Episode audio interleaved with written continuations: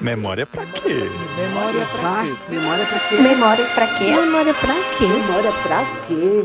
Memória Pra quê? pra quê? Memória? Pra quê?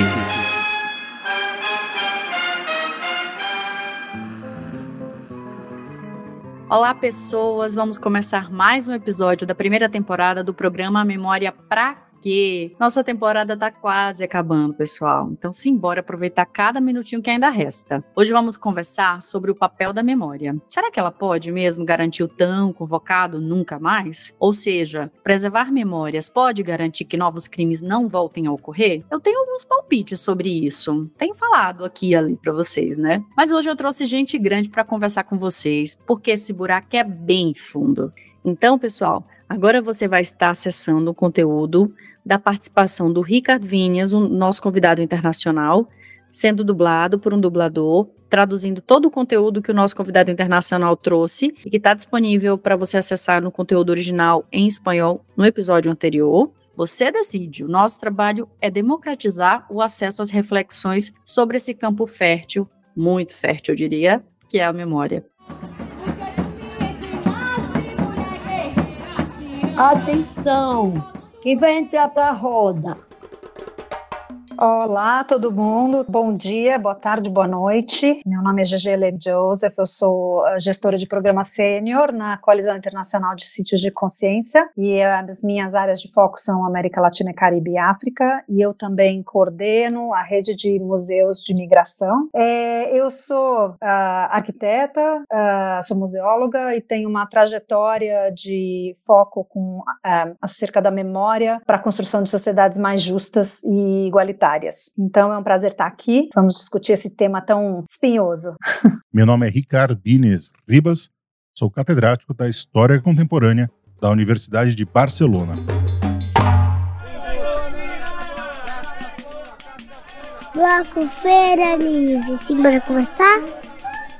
Eu confesso que eu estou super empolgada com esse encontro, porque ambos convidados têm uma longa trajetória de conexão entre teoria e prática, com frequentes atuações em trabalhos com memórias e sua incidência em políticas públicas, museus, sítios de memória e consciência, projetos entre países de continentes diferentes. Vocês dois possuem um vasto repertório de experiências de memorialização, patrimonialização e musealização de traumas históricos nas mais distintas partes do mundo. Por isso, gostaria de começar ativando memórias e pedindo para que vocês possam compartilhar conosco alguma experiência bem-sucedida do uso da memória aplicado à defesa da democracia, que conheceram ou que participaram. Bom, a, sua pergunta eu acho super interessante porque quando a gente diz experiências que funcionaram, elas funcionaram sim, é, é um processo. A gente tem que falar de processo, né? Não existe nenhum processo perfeito, não é que elas funcionaram lindamente. Eu acho que tem várias, uh, vários exemplos interessantes no mundo, mas eu escolhi um para trazer hoje que eu sou muito fã. Como você sabe, Ana Paula, eu moro na África do Sul há 20 anos. Desde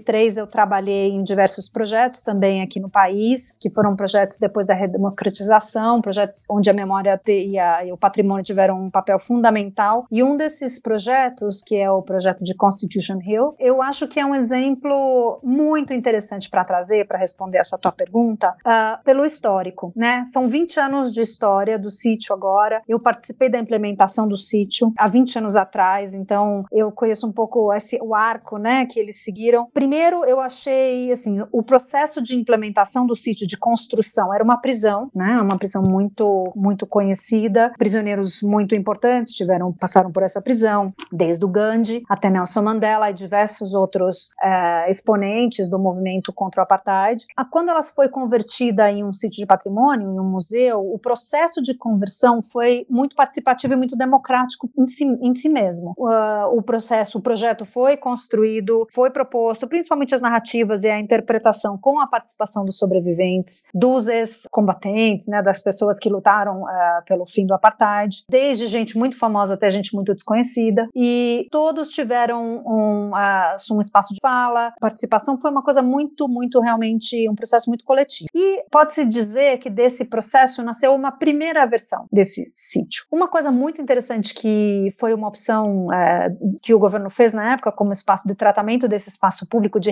simbolização desse espaço foi trazer para essa prisão a Corte Constitucional do país. Então, a história da Constituição sul-africana é muito interessante, ela teve uma, um processo participativo ela mesma, né? Então, hoje em dia se considera que a Constituição sul-africana é uma das constituições mais desenvolvidas em termos de direitos humanos do mundo. Um, demorou três, quatro anos para elaborar. E Constitution Hill, a Corte Constitucional, hoje é onde estão os 11 juízes da Corte eh, Constitucional, que é o espaço que simbolicamente protege e defende, né, leva a cabo a Constituição sul-africana, né, na sua última instância. E é muito importante isso porque isso é um espaço de democracia, né, funcionalmente, e a gente está falando, uh, em termos de memória, de um espaço de muita dor para a conquista dessa democracia. Então, é um espaço que, como conceito e como nascimento, não só no fazer, mas no seu conceituar inicial, já teve essa conexão entre o passado e o presente. Como é que você aproveita um lugar emblemático de dor e violação de direitos humanos e transforma ele num símbolo funcional, né, um símbolo útil, é, com funções reais é, do que é a democracia. Em termos do trabalho com a memória, o que acontece é que há sempre uma chamada no sítio de patrimônio, nesses dois museus, a prisão feminina, a prisão masculina, então há diversos subsítios né, dentro desse, desse lugar, para fazer essa conexão entre o passado e o presente. E para entender também as problemáticas do presente, onde as raízes da, das problemáticas do presente. Podemos regressar, podemos olhar para o passado que está representado aqui e entender um pouco dos contextos atuais que estão uh, nos, nos assolando hoje. E também esse sítio ele é atravessado, ele fica no meio do centro, do centro de negócios da cidade. Ele é atravessado por muitas vias peatonais. Então ele é um lugar onde, quando há protestos, pessoas marcham para esse lugar. Há praças, há espaços abertos e com isso elas conseguem ter uma interação com os próprios juízes da corte, né? E o museu e os funcionários do museu que estão ali hoje fazem um trabalho de facilitação desse diálogo, de diálogos difíceis da, da sociedade frente ao que a Constituição diria, né, a respeito desses, desses assuntos e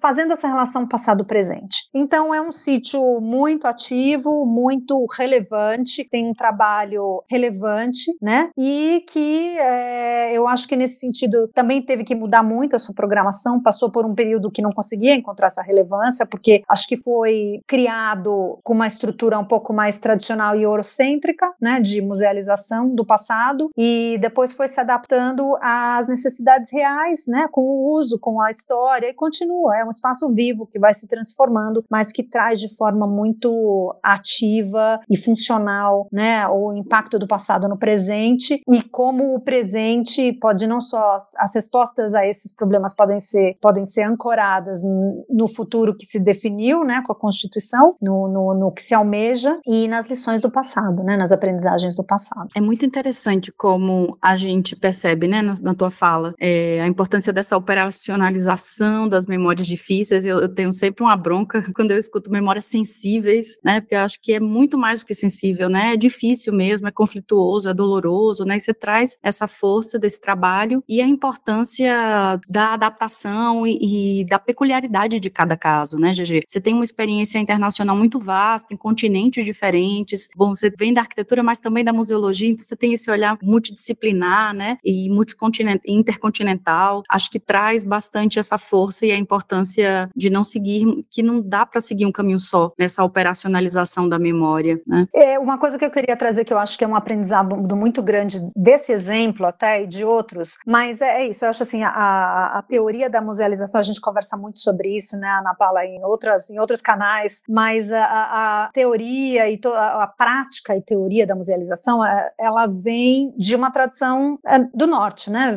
Ela, ela é, houve mais uma profundização muito, muito grande, né? Um aprofundamento muito grande em, outros, em outras áreas do mundo, em outras partes do mundo, e nós acabamos tendo a nossa, a nossa abordagem também na América Latina é muito forte, tem uma abordagem muito específica, mas a gente ainda bebe muito dessa tradição eurocentrada. Eu vou chamar assim porque não tem muito outra outra forma de chamar. E eu acho que a riqueza da, da realmente da extroversão da funcionalidade, da relevância desses sítios acontece quando, no fazer, os sítios e os, os museus são chamados a se enraizar nas suas próprias culturas e entender aonde que essas tradições que não vêm dos seus lugares não estão dando frutos na prática do trabalho e se adaptar, né? Eu acho que a, a parte da democracia um pouco é isso também, é, é encontrar a sua voz, né? O que faz sentido. Então, é ótimo a gente poder beber de outras referências, é super importante. Ninguém não tem que jogar a, o bebê fora com a água do banho, como se diz, né? Mas é, a gente precisa é, sempre ter a consciência de que precisa enraizar tudo isso numa prática muito relevante em cada contexto e que isso é um trabalho que não dá para não dá para encurtar. E a gente aprende ao fazer.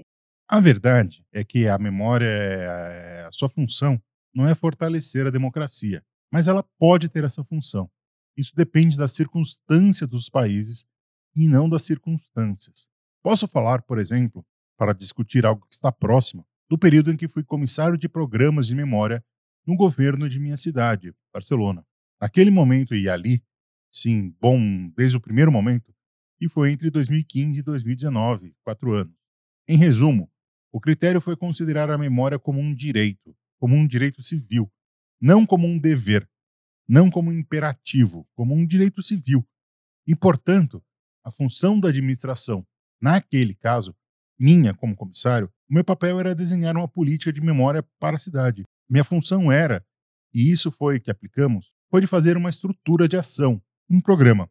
Igualmente, garantir acesso aos cidadãos à construção de memórias que considerem necessárias. Isso não foi de forma alguma pautada, mas se tratava não tanto de retirar das ruas elementos que poderiam ser, por exemplo, nomes de pessoas que tiveram responsabilidades sangrentas durante a era fascista ou durante o tráfico de escravos, ou o que quer que seja, sim, se fez. Mas o importante não foi retirar, mas sim colocar nas ruas as referências de outras culturas políticas.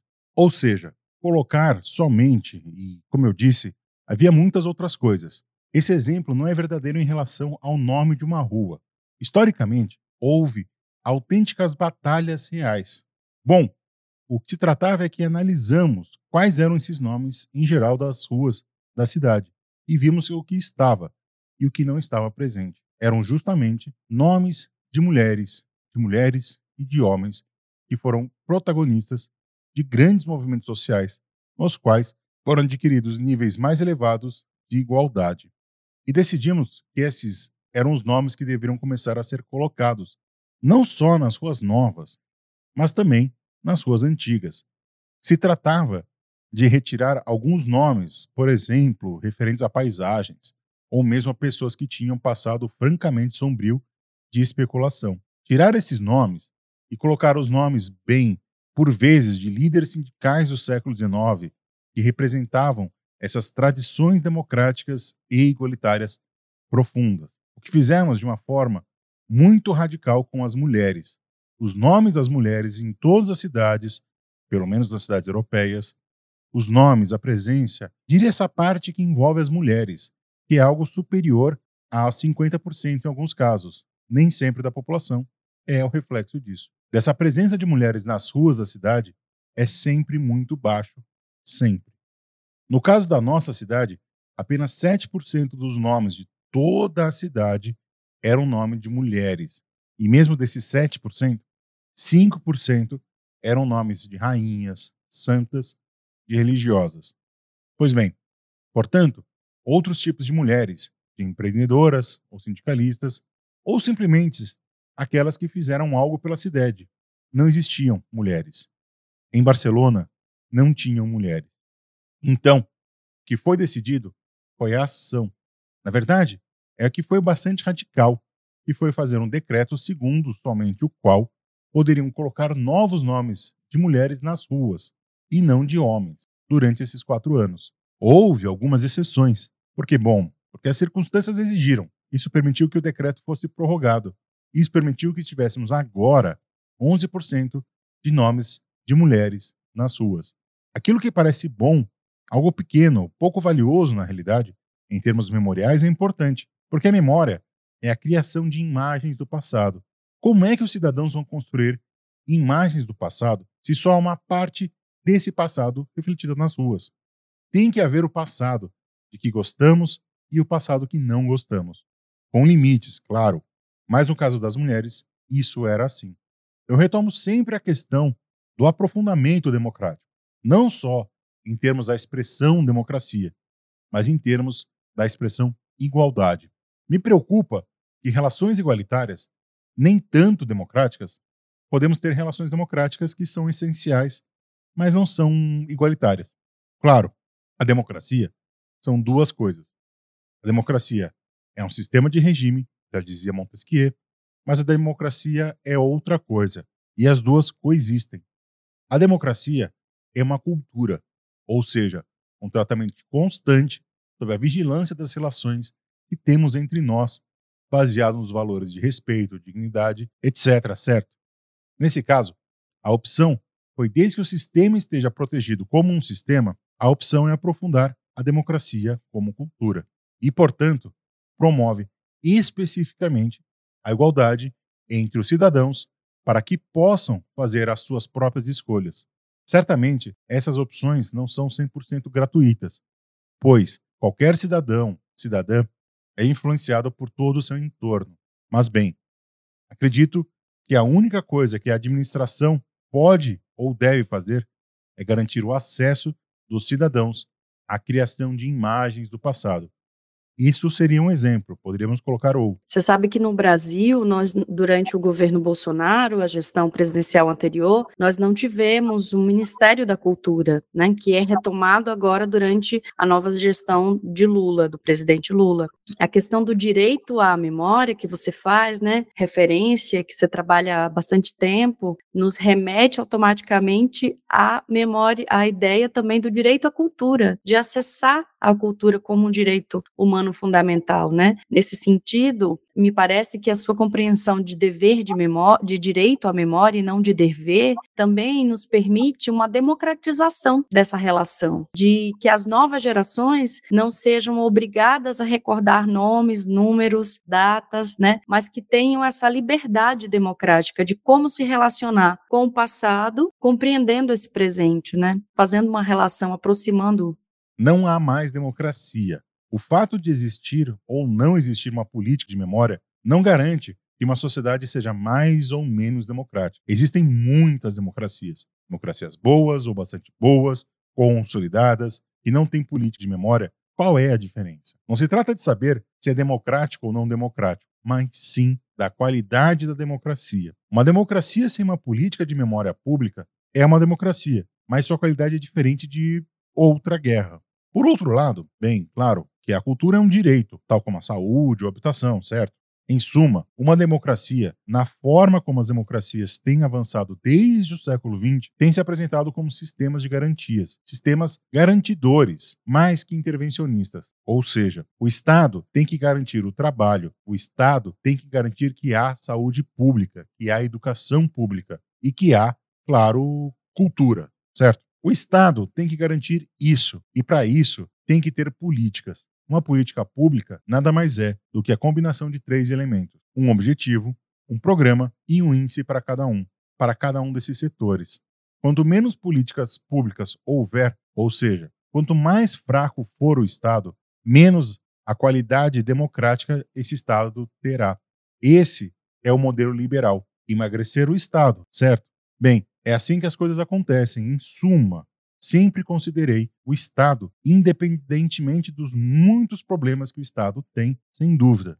Mas o Estado, hoje, é amigo dos pobres. Uma boa conta que você nos traz e nos faz refletir, somando e diminuindo e dividindo, né? Essas três coisas. GG, como você falou, você tem acompanhado de perto essa realidade latino-americana e caribenha, né? Da RESLAC, que é uma das redes da Coalizão Internacional do Sítio de Consciência. Nessa re nossa realidade latina e caribenha, as memórias das ditaduras, dos genocídios, dos conflitos armados internos, das violências por ocasião do narcotráfico, entre tantos outros traumas, têm mobilizado muitas ações de memorialização, patrimonialização e musealização, como a gente está conversando, né? E considerando essa realidade regional, como é que você percebe que a memória pode ser utilizada para ativar a ideia do nunca mais crime de lesa humanidade, né? Na tua fala anterior, me chamou muita atenção quando você nos fala é, sobre o caso africano, desses sítios serem utilizados com funções. É, que funções são essas? Como que essas funções podem atuar para o tão convocado nunca mais? É possível isso? Eu acho que, para começar, o nunca mais não é um, um destino que a gente. A gente não chega nele e, e, e, acabou, entendeu? Ele é um trabalho diário, porque se a gente chegou no nunca mais hoje, ou nunca é que é o complicado, né? É, a gente não sabe o dia de amanhã. Então, a gente está sempre plantando o dia de amanhã hoje, né? Então, eu acho importante entender que essa ideia de a, como a memória para servir o ideal do Kamaz é um trabalho que não, não cessa, é um trabalho constante, né? E porque todo dia ele muda e porque a sociedade muda. Então eu acho assim, uh, o que eu vejo no trabalho da região em outras partes do mundo e, e que eu acho que são um, como valores ou princípios relevantes para essa pergunta seria assim, o trabalho com a memória, os sítios de memória, eles têm que estar conectados de maneira muito ativa, colaborativa e perspicaz com os desafios do presente. E sempre fazendo o esforço de conectar esses desafios do presente com os legados do passado, entender sempre essa conexão. E todo dia, todo dia, todo dia, porque também é interessante, eu estava tendo essa conversa outro dia. Cada dia é um novo dia com novos desafios. O presente vai mudando, a vida é dinâmica, e essa, esse dinamismo desse, desses novos dias também nos dá uma lente nova para interpretar o passado. Então a gente vai desconstruindo o passado um pouquinho a cada dia, porque cada dia a gente tem a, possibilidade de olhar para ele por um ângulo distinto. Esse trabalho é muito rico e é esse trabalho também que não tem fim. Eu acho que os museus, esses museus, os sítios de memória, têm que dar o exemplo também como eles têm que viver esse ser democrático, né? Então eles têm que ser, eles têm que ser participativos, co-criativos, eles têm que ser diversos, eles têm que facilitar essas conversas difíceis, não adianta ter medo, eles têm que ser lugares seguros de escuta e fala, com o dedo no pulso da sociedade. Então não é assim, não adianta ficar encastelado, é, tem que ser deselitizado, tem que ser desencastelado, tem que ser diversificado, tem que ser descolonizado. Então são trabalhos do dia a dia, bastante trabalhoso, porque é cansativo, é, mas se, sem esse trabalho, ele não, não adianta, a gente não consegue é, refletir os anseios reais, né, que emergem só através dessa participação cívica e, pra, e na criação desse espaço, né, elas não vêm do espaço acadêmico só, mas muito do espaço é, cívico, e elas têm que falar com o público que não é um público limitado, não adianta a gente ficar falando entre amigos, né, os amigos museólogos, os amigos do, do campo da memória, a gente tem que falar com a sociedade, e para falar com a sociedade tem que se abrir, tem que estar tá disposto a, a, isso, a criar esse espaço de fala e de escuta, descer do pedestal, e tem que agir como um bastião da democracia. Então é interessante, assim, a gente é, relembrar que, então, tem os valores, né, da democracia, da pluralidade, do respeito aos direitos humanos, e o que, que isso quer dizer? Isso quer dizer que a gente também dá espaço para a voz do uh, contrário, né, e a gente facilita essas conversas. E é importante, é, não é um espaço que todo mundo quer abraçar, mas precisa. Isso não quer dizer em nenhum momento que os museus e espaços de sítios de memória sejam neutros, eles não são. Mas não é uma não é um posicionamento político, é um posicionamento ético. E nesse posicionamento ético significa que você tem que ter a liberdade de apontar um, aonde a democracia está sendo uh, violada, né? Aonde os direitos humanos estão sendo violados e incongruências estão acontecendo, é, independente de quem sejam os atores dessas violações e incongruências. Né? Por isso você precisa ter a liberdade, mas precisa ter um posicionamento ético muito claro. E é fazer esse trabalho diário, porque a gente não vive, a gente não tem como viver o futuro, a gente só vive o presente. Mas a gente planta sementes do futuro hoje. Todo dia a gente está plantando a semente para o amanhã. E a gente tem que, uh, tem que fazer esse exercício diário, não tem como fugir dele. E concordo completamente. Calçar as sandálias da humildade, ou como a gente diria lá na Paraíba, o chinelo mesmo da humildade, né? Na academia, nos sítios, nos museus, nos espaços políticos de poder e, e democratizar, né? Não ter medo. Ah, foi, foi bom demais, GG. Vinhas, ao longo da tua produção, né, como catedrático, como pesquisador, como professor, mas também como um profissional da, no âmbito das políticas públicas, né, você tem refletido muito em artigos, livros, pontuando o cuidado para não atribuirmos à memória um peso e uma responsabilidade, entre aspas, salvadora. Acompanhando essa maturidade das tuas reflexões, com os cuidados que os pesquisadores e os profissionais que operam com memórias de traumas sociais devem, devem observar, se a memória não garante o nunca mais, memória para quê?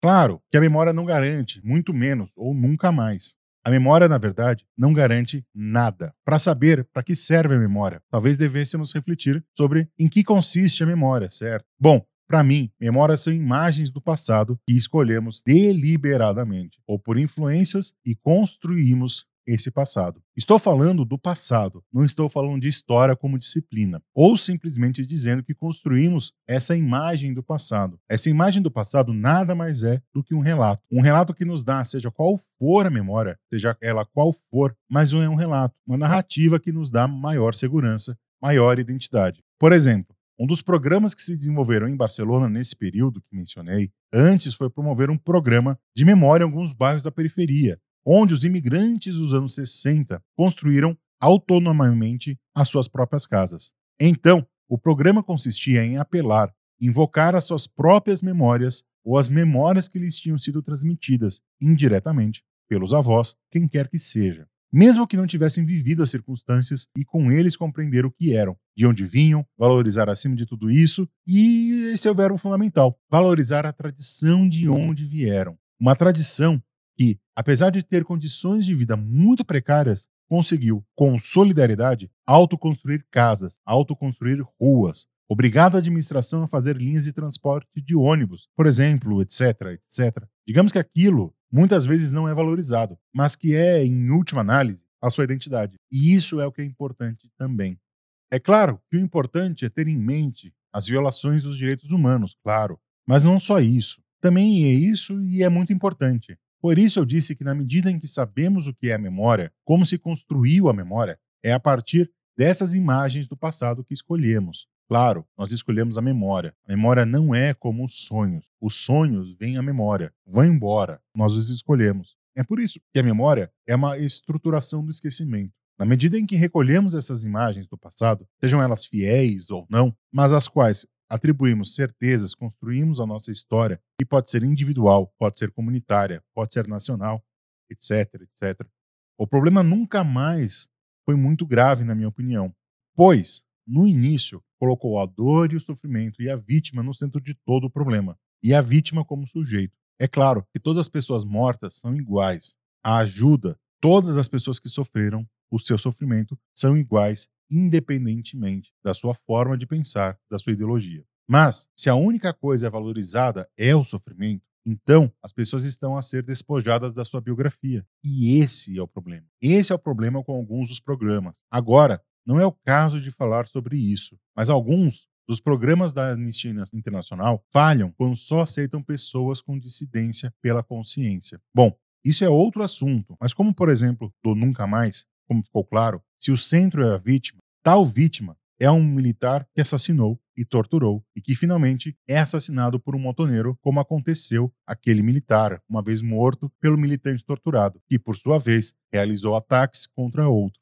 Essa forma, ao meu ver, perversa de olhar para a questão da ética ou dos fundamentos éticos da conduta, pois isso faz com que da reconciliação que nasce um regime democrático. Essa reconciliação desconsidere o que cada pessoa fez.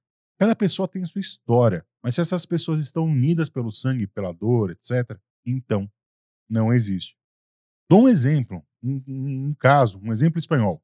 Em 1986, completaram-se 50 anos do golpe de Estado do general Franco.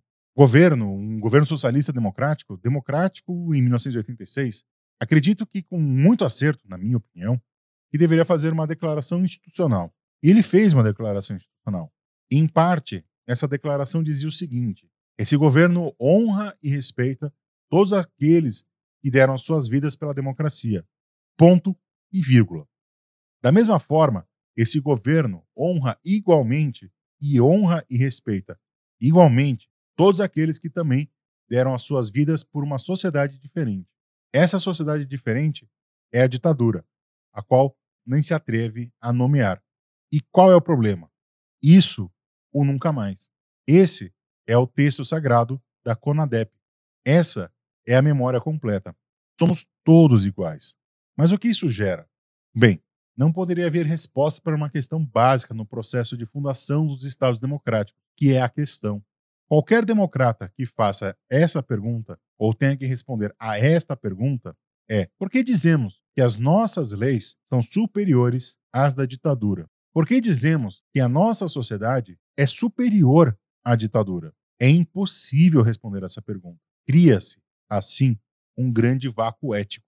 O que esse vazio ético significou é que, para o contrariar, apelamos à memória do que aconteceu. A memória do que aconteceu tem que ser escondida, porque senão essa reconciliação se supõe que não deveria existir. E aí tem um momento em que ela explode, estala e novamente, estala muito mal, muito. Existem mais conflitos do que o necessário, mas para mim, o importante é que se crie esse vazio ético a qual o Estado não consegue responder, porque é melhor que o anterior. É, enquanto você falava, eu me lembrei do memorial Olho que Chora, no Peru, das disputas também, né? Das pedrinhas que têm o nome das vítimas e dos vitimários, né? E dessa disputa no espaço público da narrativa, né? E como que a memória tem esse poder também de ativar os temas. Acho que as. Ah, não sei, para mim, agora no Brasil, saindo de um Brasil. Saindo não, continuando vivendo em um Brasil tão polarizado, em que a política tem sido reduzida a partidarismo direita ou esquerda, extrema direita e centro, eu percebo que a memória ela pode ter o, o poder de rediscutir hum. o que é importante para o país, né? E aí eu queria te ouvir, porque eu sei que você acompanha o Brasil há bastante tempo, né? Eu tive o privilégio, o luxo de ser sua aluna quando eu estive aí no doutorado em Barcelona. Tenho aprendido com os bons e as boas. Queria te ouvir assim um pouco como que você percebe a situação do Brasil e, e esse papel da memória, né? Nós nós temos falado muito no Brasil de construir muitos museus para discutir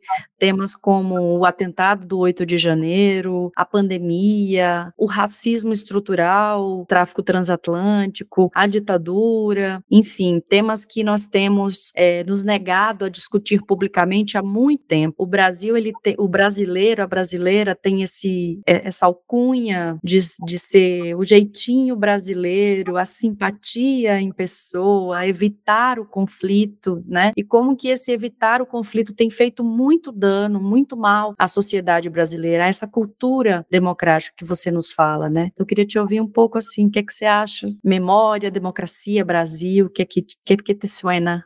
Minha relação com o Brasil tem sido com as pessoas que conheci em minhas estadias acadêmicas, teses de doutorado que orientei.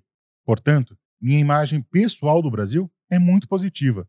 As pessoas que conheci a forma como interagi nos grupos de pesquisa que dirigi, incorporei diferentes profissionais brasileiros. Portanto, é claro, a visão é positiva.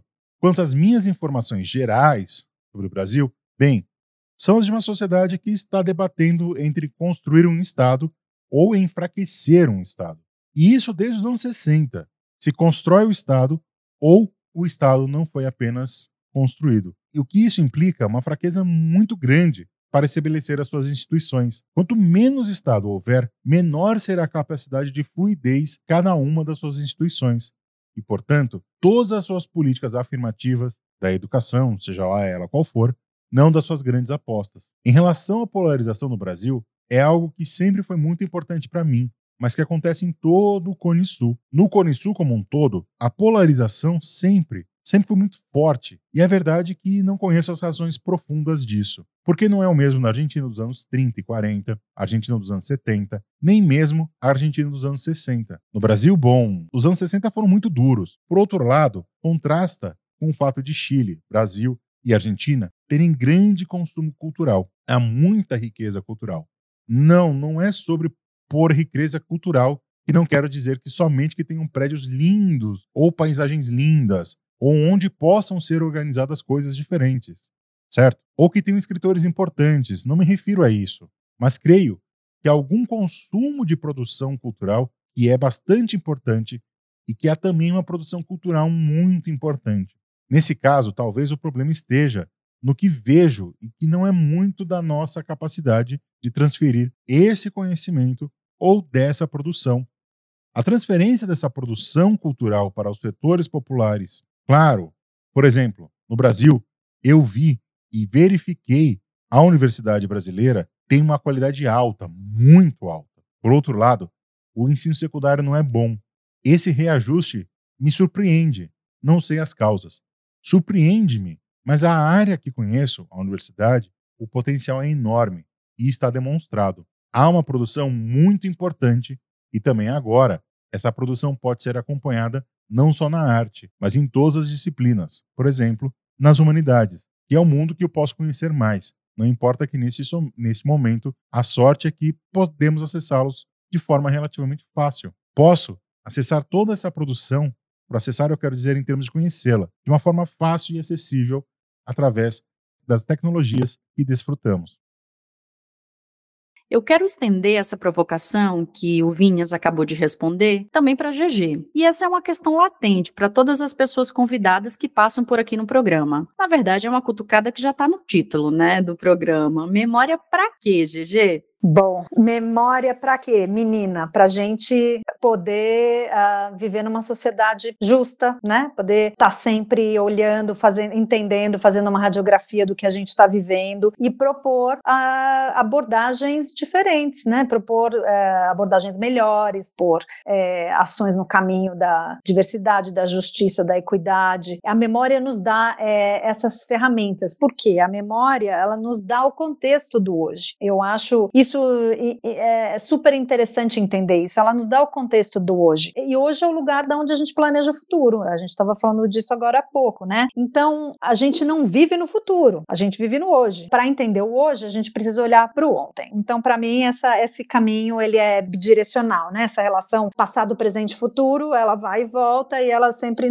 nos ajuda olhar para o passado, nos dá essa, essa ajuda. Mas também porque às vezes as conversas do presente são difíceis, né? Né? A gente já falou isso de conversas difíceis, são polarizadas e a gente está vivendo esse momento, né? No mundo muito onde conversar é muito difícil, onde ter o respeito, ter o espaço de fala, de escuta e tal. E a memória, ela nos dá a oportunidade de falar sobre o presente olhando para o passado. Então é uma porta de entrada para falar sobre os mesmos temas, mas que não são os que não são ligados aos fatos atuais, são ligados aos fatos do passado. Então a gente conseguir começar a abordar pelo passado, isso nos ajuda a entender que eles estão estão refletindo no hoje, mas também cria um, um degrau de, de remoção da polarização, né, da, da radicalização da conversa sobre o hoje. Então, é uma porta de entrada muito importante, porque a gente está falando da raiz dos problemas que estão polarizados, falando do passado, mas também abrindo essa porta para, ok, então vamos desconstruir esse passado e como é que a gente começa a conectar esse passado com os, as questões que a gente está vivendo hoje, né? Então, para mim, esse é o papel da memória, é, é uma ferramenta única única. Ela, a gente tem uma facilidade muito grande de entender por que, que a nível individual a gente precisa da memória. Todo mundo quer saber de onde veio, né?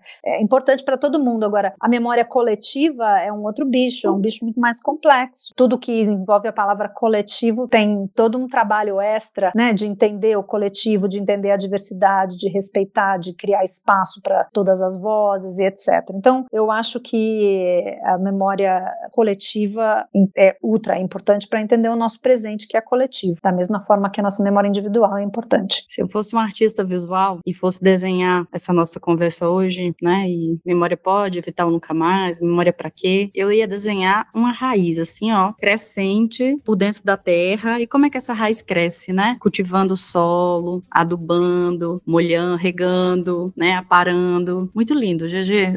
Você traz muita, muita inspiração e profundidade ao mesmo tempo. Para estimular os neurônios, a gente vai agora para o bloco 3, que é um bloco que vai estimular os ouvintes que querem saber um pouco mais sobre o conteúdo que a gente está discutindo hoje. Afinal, o podcast é curtinho, né? Então a gente está pedindo para os convidados sempre terminarem fazendo algumas recomendações. Pode ser filme, documentário, música, livro, texto, o que vocês quiserem, assim, museu. O que, que você recomenda para o ouvinte que quer saber mais sobre esse papo de hoje, né? Essa memória para o nunca mais. O que, que você recomendaria? Eu vou fazer uma recomendação estava até comentando sobre isso com você, Ana Paula, antes da gente começar a conversa, né? Eu vou recomendar um outro podcast que eu estou muito apaixonada, que é o Projeto Querino. É, eles estão disponíveis também no, né, nas, em todas as plataformas. Eu achei muito, para mim tem sido muito interessante olhar para esse nosso passado, né? Uh, o nosso passado escravocrata, olhar para o nosso passado afrodescendente, entender o presente sobre essa outras lentes, outras lentes que não estão na história oficial.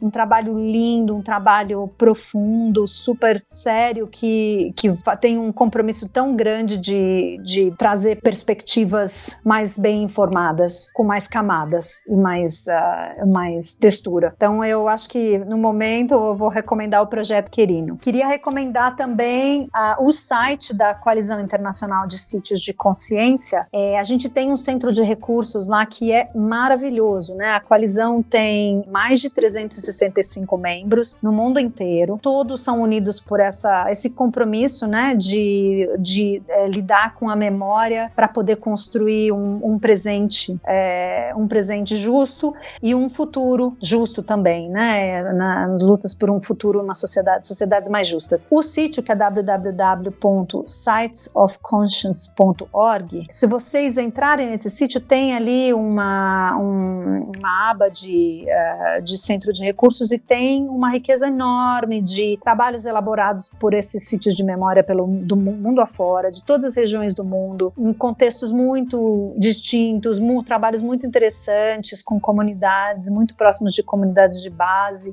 Tem também gravação de todas as nossas séries e webinários que nós fazemos com muita regularidade. É, tem conteúdos muito importantes ali, tem também uh, alguns treinamentos gravados. Então, recomendo como fonte de inspiração e fonte de conhecimento também. Tem muito material interessante e importante ali. Em termos de literatura, é, que eu acho muito bacana, autor de língua portuguesa, eu acho que muita gente no Brasil conhece, mas que ele trabalha muito com o tema da memória, que é o Mia Couto, né? Um autor moçambicano. Muito interessante ler o Mia Couto. Em termos de teoria, é, que eu acho muito. Tem gente muito interessante, tem uma, uma, uma mulher chamada Deirdre Prince. Eu posso depois passar o nome na palavra para você colocar, que tem um trabalho muito bacana com uh, patrimônio na África. Ela, ela trabalhou muito uh, pelo, pelo continente. Tem uma outra, uma outra pessoa chamada Rudo Sitole, que também é muito, trabalhou muito, uh, muito continente afora. E tem a Benigna Zimba também, que é uma outra acadêmica moçambicana muito interessante, faz um trabalho muito bonito é, acerca de, das memórias da escravidão no Oceano Índico, que é um tema pouco discutido, e tem esses trabalhos que são muito importantes. É, eu acho que são os três que me vêm mais à mente, mas eu posso depois olhar para você e te dar uma listinha também que você possa compartilhar com os, com os ouvintes, tá bom? Bom demais. Bem, a verdade é que é uma pergunta que me pega, que me pega de surpresa. Mas um resumo do que, está, que temos falado, das perguntas que você fez e do tema que vi tanto me interessa, é que o que comentamos algumas vezes sobre a vítima, ou nunca mais, o sujeito, eu acho que em resumo, e vendo como estão os debates sobre memória atualmente, prefiro que parece-me que o importante é compreender que a memória é algo que se cria, que é efêmero. A pergunta, a memória, a boa pergunta para mim não é a da boa atitude, nem a pergunta. Quando eu digo boa, quero dizer que é uma atitude rica. Não é aquela pergunta pela capacidade de sofrer, mas sim aquela que tenta valorizar a capacidade de não consentir, capacidade de dizer não. E é isso que nos dá a medida da memória de um país, e não tanto da capacidade da memória de um país. Ou seja, existe um princípio básico em tudo o que falamos, que é a capacidade humana de dizer não. Por isso, eu digo não. Por isso, eu não considero, claro, que dizer que não consinto e, portanto, atuo tem consequências. E consequências que podem ser dolorosas. Esse é outro assunto. Mas o sujeito não é a vítima. O sujeito é o processo pelo qual aquele indivíduo, aquele homem, aquela mulher, aquela comunidade foi adquirindo instrumentos éticos para ser capaz de dizer não e mesmo que seja apenas um não interno, teria valor. Acho que foi isso que Primo Levi comentou quando falou sobre Auschwitz. Não conseguimos recusar. Eu não pude fazer nada. Mas quando recebi uma ordem, e eu a cumpria, essa ordem dentro de mim, eu dizia não, não permito. Faço isso porque quero viver, mas não concordo. Desse ponto, ainda mais alto de agir explicitamente, há todo um caminho, certo? Mas quero dizer que falar de algo que é realmente positivo é observar o que o ser humano sempre demonstrou capacidade de dizer não para aquele sim, para aquele outro e por aí vai. Lembre-se que tivemos a oportunidade de dizer que não concordo. Acredito que é a melhor atitude e essa seria a minha recomendação. Não é tão bonito como deitar na terra, que me encantou. Mas bem, e, gente, assim, quem está ouvindo agora, quem de, que, de vocês não se deparou com a situação de, dentro do seu peito, no interior da sua cabeça, querer dizer não e estar preso por uma sociedade que culturalmente te induz a sempre dizer sim, ou fingir que você simplesmente não ouviu a pergunta? Né? Essa imparcialidade, neutralidade que é balela, não existe. Então que tenhamos essa coragem de dizer não, né?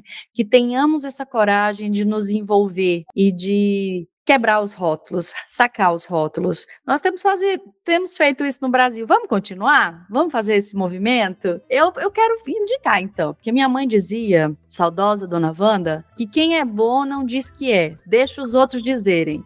Gente, esse homem aí tem uma publicação maravilhosa. Assim, dentre tantos livros, eu vou recomendar só um, muito curtinho, assim, maravilhoso, uma conversa, e ele já saca o rótulo do jeito como esse livro foi produzido e publicado, que é a obra Como Será o Passado, que ele produziu junto com a Elizabeth Gelin, e é maravilhosa. E fala muito também sobre essa questão da memória, como ela não tem que ter esse peso de garantir o nunca mais.